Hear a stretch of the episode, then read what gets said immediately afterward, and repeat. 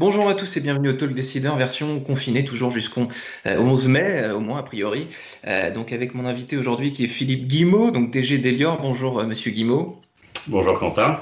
Alors Elior, c'est un groupe français de restauration collective qui emploie 110 000 personnes dans 25 000 restaurants. Ça fait beaucoup de monde. J'ai lu dans, l'Obs, il y a quelques jours, qui a publié votre carnet de bord hein, de, dirigeants, que le 29 janvier, donc 29 janvier dernier, la réunion de 5 minutes qui lance la journée hein, pour les équipes d'Elior, c'est lors de cette réunion que vous présentiez les, fameux gestes barrières dont tout le monde parle aujourd'hui depuis, depuis des semaines. Aujourd'hui, ça c'est des, des années-lumière, hein, j'imagine, même si vous respectez évidemment toujours ces, fameux gestes.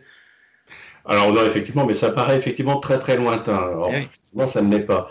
Non, non, on a, effectivement, dès mon arrivée, j'ai mis en place euh, toute une démarche sécurité euh, structurée avec un réseau. Et en fait, on a utilisé ce réseau pour faire très vite euh, passer tous ces messages sur les, les gestes barrières à l'ensemble de nos collaborateurs. Et donc, normalement, au, au, aucun service ne démarre, puisque en restauration on parle de service, euh, et en service la même chose, ne démarre sans une, euh, dans une discussion de 5 minutes sur la sécurité.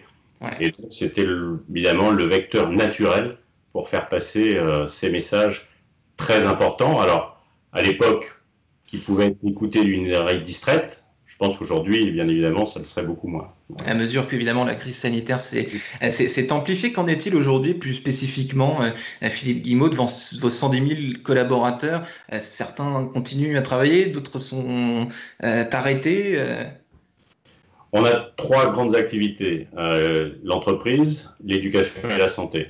Et aujourd'hui, on a deux activités sur les trois qui sont quasiment à l'arrêt. Alors l'entreprise continue à fonctionner un petit peu pour les activités dites essentielles, euh, l'agroalimentaire par exemple. L'éducation, bah, comme vous le savez, est à l'arrêt et dans les six pays où on opère. Et donc c'est la santé par contre qui, elle, est en forte surchauffe, puisque bien évidemment nous sommes en soutien des soignants euh, à la fois en service sur l'activité de propreté et en restauration.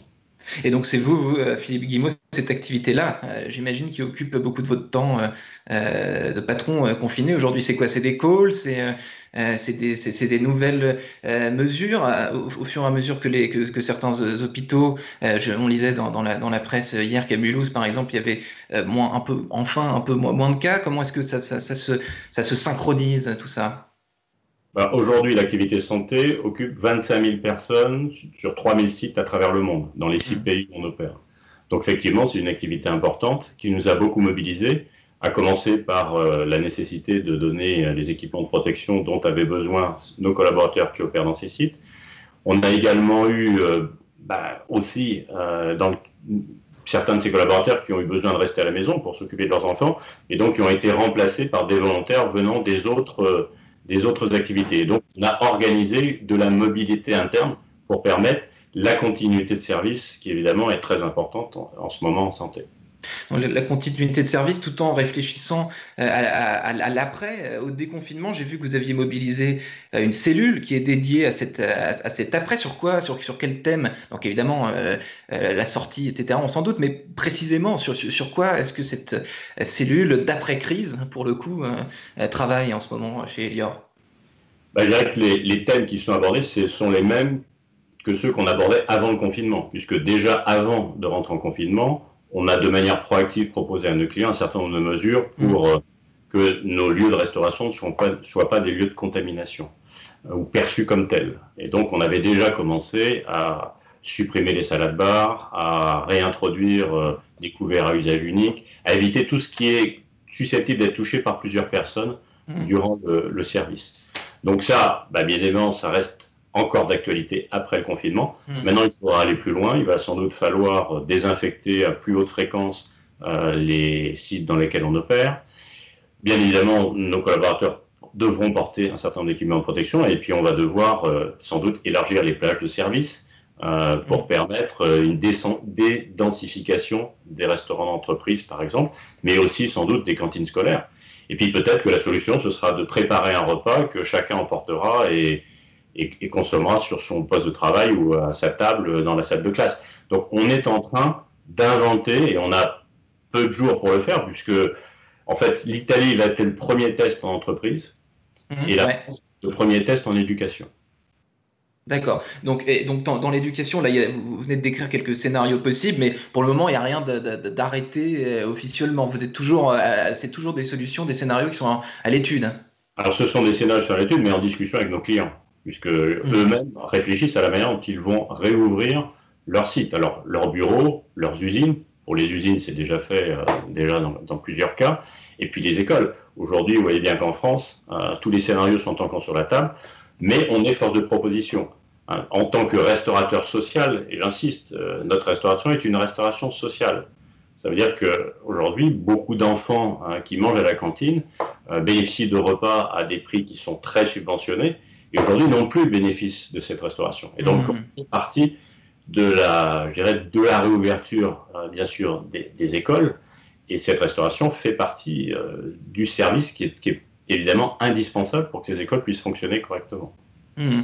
Et vous, vous, à titre personnel, euh, Philippe Guimau, en tant, en tant que DG, depuis le début de ce confinement, euh, vos journées de travail, qu'est-ce qui vous, qu'est-ce qui vous, euh, qu'est-ce que vous faites aujourd'hui que vous ne faisiez, vous faisiez pas avant Peut-être des nouveaux interlocuteurs à qui vous parliez moins, des, des, des, enfin, des, plus de réunions, enfin, je ne sais pas.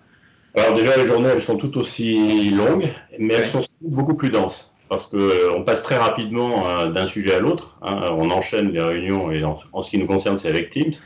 Et en fait, ce qu'on a fait à l'occasion de cette crise, ce n'est pas c'est pas inventer de nouvelles manières de gérer l'entreprise, c'est tout simplement accélérer la fréquence avec laquelle on a, on a ces réunions.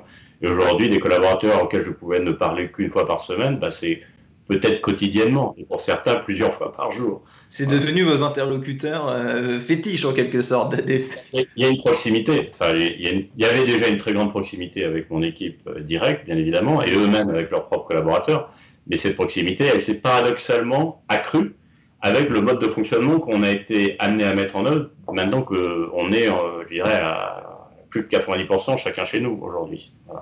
90% du, du groupe Je parle des, fonctions support, hein, bien évidemment. Ici, on n'est pas, pas dans un métier qui peut se faire en télétravail. Absolument. La propreté sont des métiers qui nécessitent qu'on ait des collaborateurs sur le terrain. Mais pour ce qui concerne, en tout cas, les fonctions euh, d'encadrement et de staff, euh, qui sont pour partir du terrain, aujourd'hui, on opère beaucoup avec, euh, bien sûr, les outils d'aujourd'hui, dont Teams. Hmm. Merci infiniment, Philippe Guimau, d'avoir répondu à mes questions pour le talk décideur du Figaro confiné. je vous souhaite une bonne journée une bonne semaine et donc euh, à bientôt. Merci beaucoup. Au revoir Quentin. Au revoir.